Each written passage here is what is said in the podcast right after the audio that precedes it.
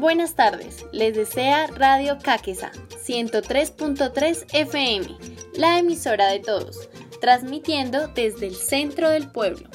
El día de hoy les presentamos un nuevo capítulo de la radionovela titulada Las Comadres, basado en la obra de Shakespeare Las Alegres Comadres de Windsor, y editado por Juliana Becerra y Sara Hernández.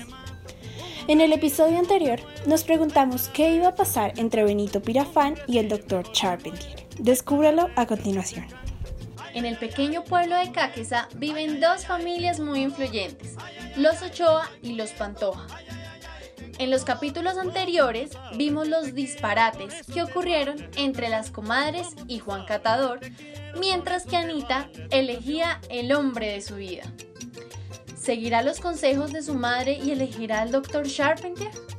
Sara, ¿tú qué crees? ¿Seguirá su padre que la quiere casar con Cueca? ¿O se irá con Anatolia? Parque Central de Caquesa. Están Pantoja, Benito Pirafán y Cueca. Creo que conoces al señor Dr. Charpentier, el reputado médico francés. Ira de Dios y furia de mi pasión. Preferiría que me hablaras de un plato de garbanzo. ¿Por qué? Ida no sabe una palabra de Hipócrates y costeño. Y además un sinvergüenza el sinvergüenza más cobarde que pueda concebirse. Te garantizo que este es el hombre que se pelearía con él. Dulce Anita. Así es, por sus armas. Manténganlos separados. Aquí viene el doctor Charpentier. Entran el hostelero y Charpentier.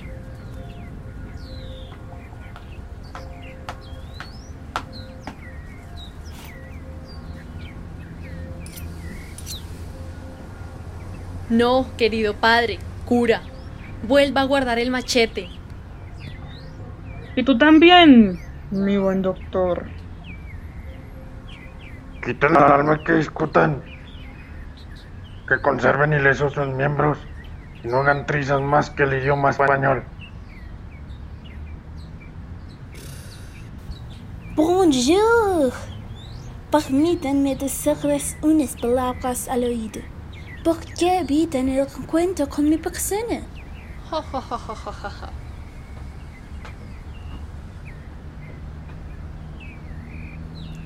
Paciencia, le ruego, ya vendrá el instante. ¡Por Dios! Eres un cobarde, un vete, un zaragud, ¿verdad, Te ruego, no haga que seamos el reír de lo demás. Deseo tu amistad y de una u otra forma te dejaré satisfecho. Te sacaré los riñones de encima para que no te burle de cita y compromiso de honor. Diable, mi soldado hostelero, no lo esperé para matarle. No estuve en el lugar designado.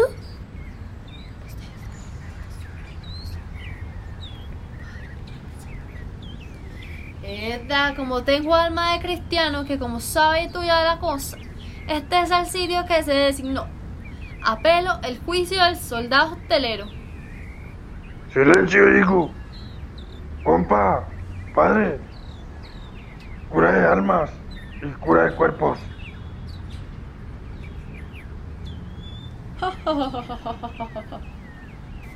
Sí, eso está muy bien. Excelente. ¡Basta! ¿Soy un político? Escúchame. ¿Soy un hombre sutil? ¿Soy un ser astuto? ¿Consentiré en perder a mi doctor? No. Él es quien me da pociones y lociones.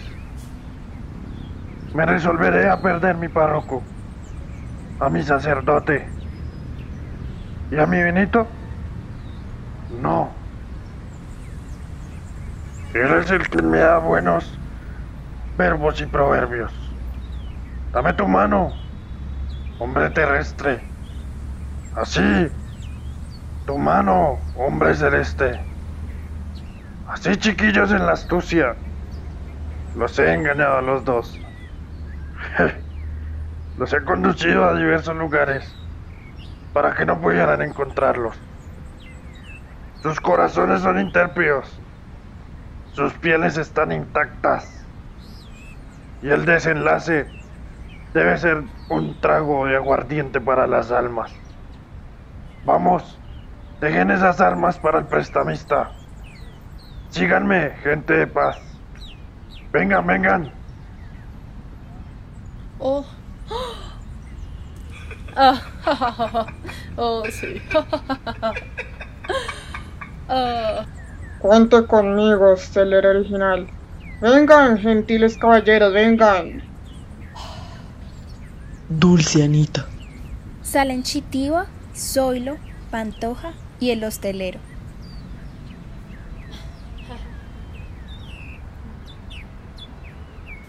¡Por Dios!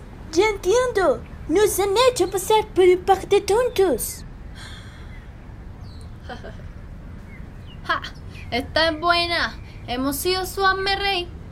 Pero oye, escúchame. Deseo que tú y yo seamos amigos y pongamos de acuerdo nuestro cerebro para vengarnos de, de, de ese despreciable, sarnoso y tramposo compañero, el soldado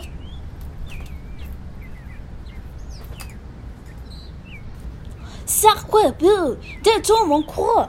Me permitió conducirme ante Anita Pantoja. ¡Por Dios! A mí también me ha engañado.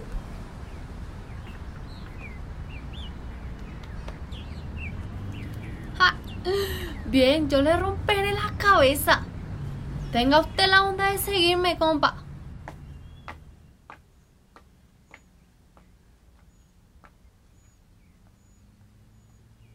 Sale Benito Pirafán y el doctor Charpentier. ¿Qué habrá pasado entre las comadres y Juan Catador mientras lo disfrazaban de la gorda pataquiva? ¿Cómo reaccionarán los Pantoja ante la rebeldía de su hija? Véalo en el siguiente episodio. Recuerden que tenemos nuevos capítulos todos los miércoles. Esto ha sido todo por el capítulo de hoy. Los esperamos en una próxima emisión de la radionovela Las Comadres. que me duele. y Yo tengo una herida muy grande que me mata. Un hombre así mejor se muere. Ay, para ver si al fin descansa. Un hombre así mejor se muere. Ay, para ver si al fin descansa.